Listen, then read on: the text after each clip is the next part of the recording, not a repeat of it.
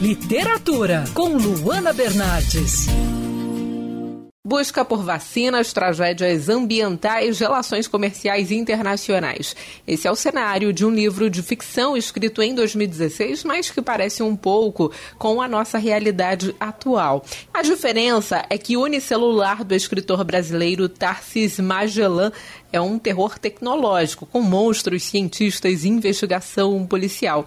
Tarsis, me fala como é misturar ciência e ficção em um livro. O terror tecnológico provoca um impacto diferente nos leitores. Qual é o diferencial desse estilo? Misturar ciência e ficção em um livro não é a primeira vez que, que isso acontece, né? Outros autores já fizeram isso, como Júlio Verne, E.G. Wells e o próprio Crichton, que é mais contemporâneo é, que se inspirou nesses autores para escrever um dos livros mais famosos da, da literatura comercial, que seria o Jurassic Park, né? O Parque dos Dinossauros e o Enigma de Andrômeda, que também é dele. Foi exatamente o que eu fiz com o Unicelular, né? Esse autor, Michael Crichton, que eu mencionei, ele também foi responsável por um novo gênero chamado terror tecnológico, né? E é exatamente o que ele queria provocar é a questão da ciência, né, na, na, na vida daqueles personagens ali da história e como ela pode ser mortal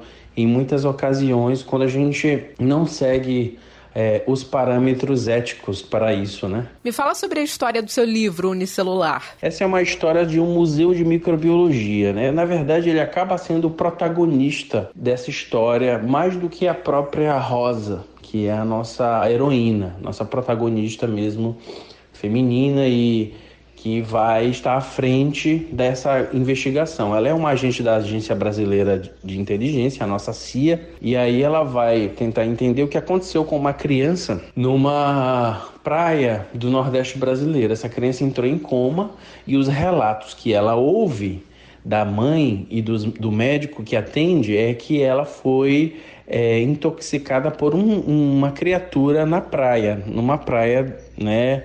Em que a família estava, né? uma praia deserta do Nordeste. E ela tenta entender o que é que, que o que é que levou a criança àquilo, né? E ela tem alguns, ela tem acesso a alguns documentos confidenciais que mostram que uma empresa chamada Biotech, uma empresa chinesa que fabrica inclusive vacinas antivirais, ela pode estar por trás dessa, é, dessa situação, né? Essa é a primeira história investigativa da personagem Rosa Vilar, a agente que vai aparecer em outras histórias, certo?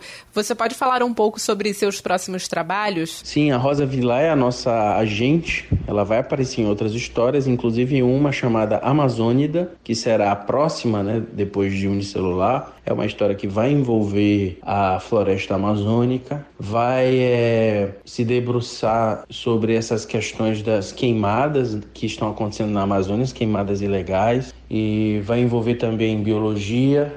Nós teremos o exército nessa história, ela vai trabalhar junto, junto com o exército. Também é um, um terror tecnológico, onde nós teremos ali, é, inclusive, temáticas sobre a origem da vida, que já são tratadas em unicelular. A ideia também é que ela resolva a situação que está acontecendo ali envolvendo os militares. Essa que você ouviu foi entrevista com o escritor Tarsis Magellan, autor do livro Unicelular.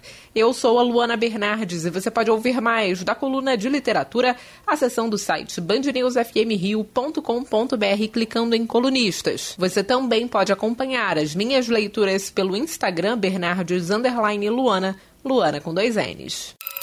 Quer ouvir essa coluna novamente? É só procurar nas plataformas de streaming de áudio. Conheça mais dos podcasts da Band News FM Rio.